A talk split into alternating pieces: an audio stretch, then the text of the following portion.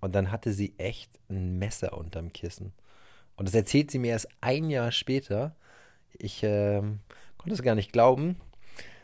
Das ist Teil unserer Kennenlerngeschichte, wie Katrin und ich uns damals vor 16 Jahren kennengelernt haben. Und wenn du wissen möchtest, was da alles passiert ist und warum wir uns gerade beim Aufnehmen selber so sehr darüber amüsiert haben, dann ist diese Episode genau richtig für dich. Viel Spaß mit der Kennenlerngeschichte von Katrin und Stefan. Herzlich willkommen zu unserem Familie auf Weltreise Podcast. Wir sind Katrin und Stefan mit unseren drei Kindern Julien, Marie und Mathilda. Seit drei Jahren reisen wir minimalistisch durch die Welt, lernen fremde Kulturen kennen und genießen es, den Fokus auf der Familie zu haben. Hier nehmen wir dich mit und geben dir Tipps und Tricks zum Reisen mit Kindern und berichten von unseren Abenteuern und Erfahrungen. So haben wir uns kennengelernt. So heißt diese Podcast-Episode, weil wir haben nämlich neulich selber in einem Podcast als Gast sprechen dürfen oder als Gäste sprechen dürfen. Mhm. Und ähm, das ist ganz witzig, wenn ich die Geschichte erzähle, ist sie etwas anders, als wenn Katrin sie erzählt. ich, ich beschreibe sie einfach ein bisschen euphorischer. Da machen wir. Und ich greife ein und korrigiere nach meiner Vorstellung und dann streiten wir uns hier ein paar Minuten. Nein, aber heute geht es tatsächlich darum, wie haben wir uns kennengelernt. Das ähm, ist mittlerweile schon vor 16 Jahren gewesen. Und um das mal in den Worten unserer Eltern zu sagen, beim Tanzen in einem Tanzlokal. Und wenn man das Ganze jetzt mal ähm, in moderne Worte fasst, dann heißt es eigentlich eine olle Dorfdisco. Das war, das, also wir kommen ja aus dem Umkreis von Hamburg und das war wirklich die Disco, wo man als 16-Jähriger hingegangen ist, wenn man dort reingekommen ist. Mhm. Und ähm, also wenn man irgendwie keine Lust hatte, noch groß in die Stadt reinzufahren, dann ist man da hingefahren. Und ich weiß gar nicht, was hast denn du da gemacht? Ich war in der Disco mit meinem Ex-Freund und seinem Bruder und noch mit zwei weiteren Mädels. Und der kam ja nun auch aus Norderstedt, aus dem Norden. Und wer in Norderstedt wohnt, der hat nicht viele Möglichkeiten, in die Disco zu gehen. Also entweder man fährt tatsächlich nach Hamburg rein oder man fährt. Da äh, muss man aber wissen, dass heutzutage fahren die U-Bahn. Ja, aber da. Äh, die fahren am Wochenende durch. Und dann konnte man immer nach Hause kommen, ohne mir großartig Geld fürs Taxi auszugeben. Und äh, als wir aber in dem Alter waren, wo wir uns kennenlernten, da fuhren die U-Bahn nachts noch nicht oder am Wochenende noch nicht durch. Das heißt, es war, man bleibt dann irgendwo in der Stadt hängen. Also war dann die Alternative Richtung Norden und da gab es in Kaltenkirchen, Gott, der Laden hieß Palace, ja, das sagt Palace. ja schon alles. Gott. Das war ganz witzig. Wir waren also, ähm, Stefan war mit seinen Kumpels da, ich war mit einer Gruppe von Freunden auch da. Und dann haben wir da ein bisschen rumgetanzt und ich war, also ich bin ein Mensch, der kann einfach nicht alleine sein. Ich bin einfach permanent äh, in einer Beziehung gewesen. Also ich glaube seit meinem 15. Lebensjahr. Und ähm, dann habe ich mich von meinem Ex-Freund Andy getrennt. Und dann habe ich mir gedacht, ähm, ja, warum groß rumtrauern? das Leben geht ja weiter. Ja, und dann bin ich in die Disco gefahren und dann stand er da, ne? Der liebe Stefan. ja, der, der Rosenkavalier, ne? Es war, beim, also bei mir war der Antriebsgrund in dem Tag, ich bin gerade von, von einer Urlaubsreise zurückgekommen, witzigerweise auch mit meiner Ex-Freundin und ähm, hatte mich nach dem Urlaub auch direkt getrennt von ihr und habe dann meine ja. Jungs eingeladen. War ein schöner Urlaub. schöner Urlaub. Und habe ähm, äh, hab dann zu, zu, meinen Jungs gesagt, Leute, wir müssen mal, also man ist ja, ich weiß gar nicht, wie alt war ich denn da? Da warst du ist, aber ist auch egal, ist keine Entschuldigung, wie alt ich da war. Aber jedenfalls habe ich gesagt, wir müssen mal was trinken gehen und wir müssen mal einen drauf machen.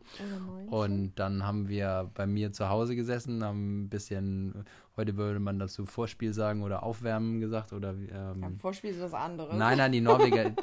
Ah, auf Norwegisch heißt es Vorspiel. Ja, ich sage immer dazu Vorspiel. Vorspiel? Man, aber wie sagt man Aufwärmen? Nee, Vorglühen. Vorglühen, genau. Mensch, Meine Kinder. Güte, Vorspiel. Aber man sagt tatsächlich Vorspiel. Die Norweger, Auf Norwegisch sagt man das. Die Norweger sagen Vorspiel. Und ähm, dann sind wir los und da war ja nichts mehr, wie gesagt, man konnte nicht mehr in die Stadt, also sind wir Richtung Norden, Richtung Kaltenkirchen in dieses Palace gefahren. Und dann stand sie da, dieses wunderhübsche oh, wie Mädchen. schön. Und ähm, es war ja so, dass da früher in der Disco, da durften noch so Inder rumlaufen, die Rosen verkaufen. Vielleicht dürfen sie es heute auch noch. Nee, ich sehe jedenfalls keine mehr. Wann warst du das letzte Mal in der Disco? Ja, Willst du mir was sagen? Beim Junggesellenabschied von Janina war ich da. Anyway, jedenfalls. In der? Mh, mm, gibt's die, nein, die Disco gibt's doch gar nicht nein, mehr. da war ich in Hamburg. Die hat dann nachts zugemacht, nachdem wir uns kennengelernt haben. nein, aber Ähm, jedenfalls lief da so ein Inder rum, der hatte einen riesengroßen Strauß Blumen und dann kam der zu mir, der Inder, und dann hat er mir zwei Rosen in die Hand gedrückt und gesagt, die sind von dem jungen Mann da hinten.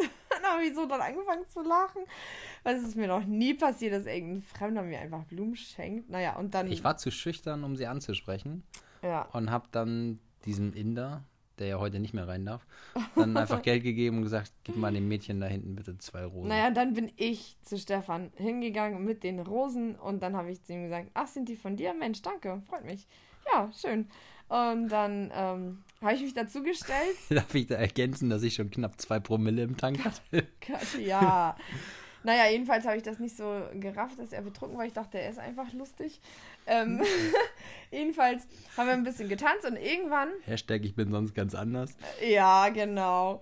Jedenfalls ähm, haben wir uns dann kurz unterhalten und er war so von sich selbst überzeugt und mir hat das auch damals total imponiert. Das ist echt krass, was, auf was ich Wert früher gelegt habe. Er hat zum Beispiel zu mir so Sätze gesagt wie, ja, also ich werde hier ähm, ich werde zum Chef ausgebildet, nur dass du Bescheid weißt.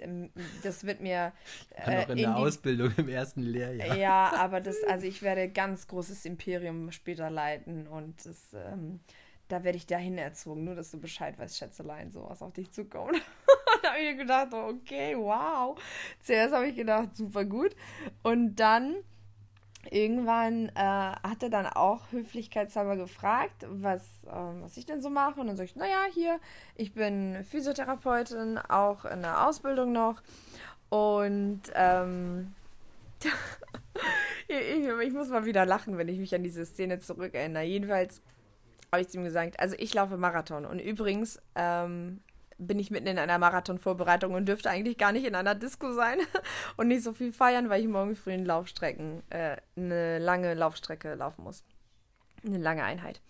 Und dann hat er schon wieder so ein bisschen arrogant oder eingebildet so auf mich herabgeguckt und hat gesagt, ach so, ja, ich laufe übrigens auch Marathon. und das fand ich total lustig, weil normalerweise, wenn ich irgendjemanden sage, ich bin Läufer, ähm, und ich laufe sehr gerne Marathon und mittlerweile auch schon. Oh, toll. Ja, normalerweise sagen die das dann immer und so, oh wow, und wo bist du schon gelaufen und wie ist denn deine Zeit und mit welcher Pace? Und dann hat ihn das überhaupt nicht beeindruckt und dann hat er nur zu mir gesagt, ja, ich schön, auch. ich auch. Ich bin den Marathon gelaufen mit meinem äh, damaligen besten Freund Wilko und der äh, war in Amerika. Und ähm, dort ist er auch ganz viel gelaufen. Und genau, und als er zurückkam, brauchte er jemanden, der auch läuft. Also bin ich dann mit ihm in Hamburg gelaufen.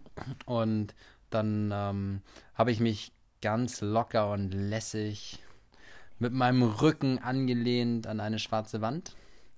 Dachte ich zumindest. Ich dachte zumindest, es wäre eine schwarze Wand. Das war eigentlich nur ein Vorhang. Und plumps lag ich äh, auf dem Boden. Äh, ein mega peinlicher Moment, ey. Ja, so richtig peinlich. Und ich habe auch überhaupt das nicht gecheckt, dass er, weil er betrunken war, nicht das verstanden hat, dass er nicht an einer Wand steht. Und ich habe in dem Moment, ach Gott, der Arm war echt verrückt. Ne? Dann habe ich so dann angefangen zu lachen. Und irgendwie haben wir dann Telefonnummern ausgetauscht. Und dann kam Andi um die Ecke, mein Ex-Freund, mit dem ich ja dann in der Disco war und den ganzen anderen Leuten. Was ich übrigens überhaupt nicht gecheckt habe, warum sie mit ihrem Ex-Freund in die Disco geht ja. und mir den dann auch noch vorstellt und sagt, das ist Andi, mein Ex-Freund. Und dann stand Andi daneben und hat gefragt, äh, was soll das hier? Ich so, Andi, wir haben uns vor einer Woche getrennt, nach vier Jahren. Äh, und dann äh, sagt er, okay. Naja, okay, dann habe ich die beiden einfach vorgestellt. Ich habe okay. einfach gesagt, das ist auch so geil. Ich kriege ich krieg die Geschichte bis heute nicht in den Kopf. Ja, ja okay. Jedenfalls, ähm, so war der Anfang. Und dann passierte jetzt folgendes. Kommt, jetzt kommt der Spannungsbogen. Nein. Das nächste Mal, als wir uns getroffen haben, hattest du ein Messer unterm Kissen gehabt. Ja, und zwar haben wir dann Telefonnummern ausgetauscht und haben dann ähm, ja, relativ viel geschrieben. Ich war in meiner Physioausbildung und hielt immer mein Alcatel gelbes Handy unter dem, unter meiner Behandlungsbank. Das waren früher unsere Schreibtische und dann habe ich mit Stefan immer geschrieben. Und zwar immer so, dass ich keine Leerzeichen äh, gesetzt habe, sondern immer jedes Wort mit dem Anfangsbuchstaben groß, damit so viel wie möglich Text in eine Nachricht reinpasst, weil man in hat ja da SMS. In eine, weil man muss ja dafür dann zahlen. Oh Gott, so war das früher. Na jedenfalls das kennen die, die, jungen Zuhörer kennen das gar die nicht. Die kennen das gar nicht mehr. Na, ist auch egal. Jedenfalls haben wir uns ähm, dann per Nachrichten immer quasi unterhalten und irgendwann, ich war total naiv, ich weiß nicht, warum ich das gesagt habe, aber ich habe zu ihm gesagt, ja, jetzt machen wir das so, du kommst mich mal besuchen und dann werden wir mal um die Alster laufen gehen. Oder wir werden spazieren gehen. Und dann sagte Stefan zu mir, ja gut, dann gib mir nochmal deine Adresse, dann komme ich vorbei. Und äh, mir nichts, dir nichts, habe ich einfach in der nächsten Nachricht ihm meine Adresse reingeschrieben. Und hinterher habe ich mich so ein bisschen geärgert, und habe das meiner Freundin erzählt und die sagte dann zu mir, Katrin, wenn du dich das erste Mal mit einem Kerl triffst, dann kannst du ihm doch nicht dir eine persönliche private Adresse geben. Das geht nicht. Du triffst dich irgendwo öffentlich. A, damit du Menschen um dich rum hast, ja, damit es nicht so peinlich oder verlegen irgendwie sein könnte. Und zweitens, damit du immer die Möglichkeit hast zu gehen. Wenn er bei dir ist und der hat Sitzfleisch, das weißt du vorher nicht, dann musst du ihn vielleicht gegebenenfalls sogar rausschmeißen oder es ist dir unangenehm.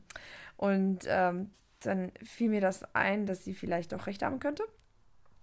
Und dann sagte sie auch, Katrin, du kennst diesen Menschen jetzt von diesem einen Disco-Besuch und durch ein paar SMS-Nachrichten ähm, bild dir mal nicht ein, dass du diesen Menschen kennst.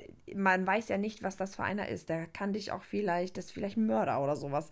Jedenfalls habe ich mich dann ähm, so ein bisschen einschüchtern lassen und dann aber war meine Adresse ja auch schon draußen. Er wusste die also schon und da habe ich einfach zu ihr gesagt, zu meiner Freundin, ich werde einfach ein Küchenmesser und das Kissen legen. Das Kissen lege ich aufs, ähm, aufs Sofa und dann hat sie halt immer ein Messer unterm Kissen. Ja, und dann. Ich habe es übrigens nicht mitbekommen. Nein, das Und das hast du mir, glaube ich, ein Jahr später erzählt, oder? Ja, und zwar, ich muss aber dazu noch sagen. Hast du hab... so lange kein Vertrauen gehabt, ob ich ein Mörder bin? Nein, nein, nein, nein, nein. Aber ich habe ja zu dem Zeitpunkt bei Johanna gewohnt und Andrea. Das ist ähm, auch eine eigene Geschichte für sich. Das ist eine eigene Geschichte für sich, genau.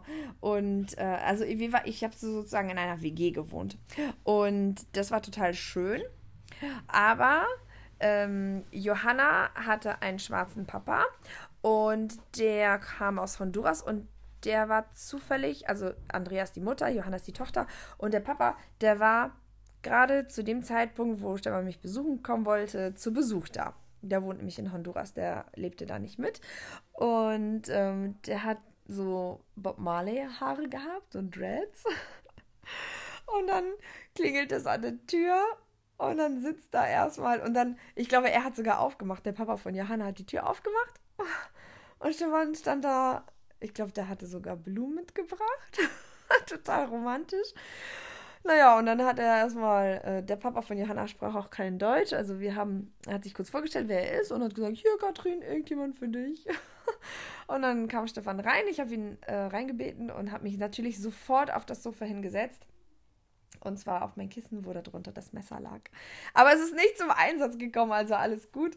Ja, und dann haben wir uns unterhalten und ähm, auch relativ ähm, tiefgründig unterhalten, würde ich sagen. Also wir haben ja per WhatsApp die oberflächlichen Gespräche geführt und dann kam es halt zu diesem ersten Treffen und dann sagte Stefan zu mir, erzähl doch mal, wie du dir deine Zukunft vorstellst. Und dann fing ich an, meine Vorstellung vom Leben ihm zu erzählen. Und ähm, dann kamen auch so Themen hoch, wie zum Beispiel ähm, der Wunsch nach Kindern. Also ich hatte schon immer einen großen Kinderwunsch und ich wollte auch immer früh Mutter werden. Am besten hätte ich ganz gerne drei Kinder, bevor ich 30 bin. Und wir haben uns dann schon über tiefgründigere Themen unterhalten. Und ich glaube, äh, es gibt Männer, die sind vielleicht, die wären vielleicht geschockt gewesen, die wären eher weggelaufen, aber du bist geblieben, ne? Ich bin geblieben, ja. Also wir haben wirklich sehr, sehr intensive Gespräche gehabt. Und ich glaube auch das, wir haben das in dem anderen Podcast, den wir neulich aufgezeichnet haben, auch erwähnt, dass ähm, für, ich war halt in so einer Phase, obwohl ich relativ jung war, wo ich schon wusste, dass ich, dass ich Kinder früh wollte und dass ich eine feste Beziehung war. Also ich war nicht mehr in dieser Sturm- und Drangzeit, wo ich jedes Wochenende irgendwie irgendwelche One-Night-Stands oder sowas haben wollte, sondern ich war ganz konkret auf der Suche nach, ähm, ja, nach, nach einer festen Partnerin fürs Leben. Und das war bei dir auch der Fall, ne? Ja, deswegen hat sich das alles so gefügt, wie so ein Zahnrad. Und dann habe ich irgendwann zu Stefan gesagt, also ich glaube, das war schon relativ... Ähm, relativ schnell, nach sechs, sieben Wochen, habe ich zu ihm gesagt, weißt du, es ist einfach schön mit uns. Wir haben beide die gleichen Vorstellungen, wir haben die gleichen Ziele. Eigentlich könnten wir auch heiraten. Und dann sagte er, ja, das, das sollten wir mal machen. Also wer jetzt glaubt, dass wir irgendwie einen romantischen, ähm, dass ich einen romantischen Heiratsantrag bekommen habe, nein, fehl am Platz. Wir haben einfach darüber gesprochen und beschlossen und irgendwann Ähm, das war auch relativ schnell auch schon. Jetzt ist schon die nächste Podcast-Folge, weil du über den Heiratsantrag sprichst. Naja, nee, das ja, der war aber auch wirklich sehr, sehr unromantisch. Der, ja, der war unromantisch, weil wir, für uns war, stand, stand, einfach fest, ja, wir werden heiraten, okay. Wir hatten schon im Kopf halb die Gästeliste fertig, als du gesagt hast, ja, und wie ist mal mit einem Antrag vielleicht mal irgendwo? Ach so, und dann habe ich zu Stefan gesagt, ja, aber da haben wir uns schon längst Locations angeguckt für die Hochzeit, also es war wirklich ganz untypisch. Und ähm, es war aber gut so, wie es ist. Also ich hätte es auch ja, ob ich das jetzt nun anders haben will oder nicht, das ist eigentlich völlig egal. Ich wollte den Mann haben und fertig aus. und jetzt, ich muss nochmal auf die Hochzeit, äh, nicht auf die Hochzeit, sondern auf das Kennenlernen zurückkommen. Mein Papa ist sehr musikalisch und deine Mama ist ja auch sehr musikalisch, Katrin. Mhm. Und die beiden haben ein Lied gemacht für unsere Hochzeit, was sie dann auch vorgespielt haben.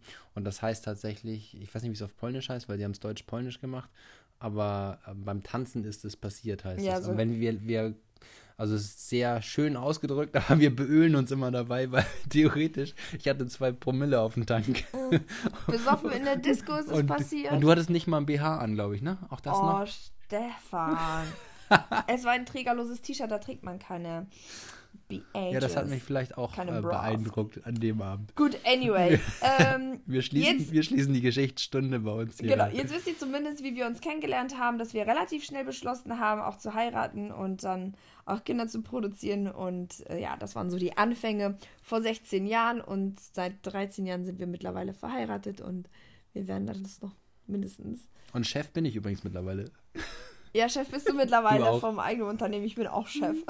wir sind beide Geschäftsführer. So, so Leute, also, ähm, das waren so ein bisschen kleine Einblicke in unsere Vergangenheit. Ich hoffe, es hat euch gefallen und wir hören uns in der nächsten Podcast-Episode. Tschüss! Ciao, ciao!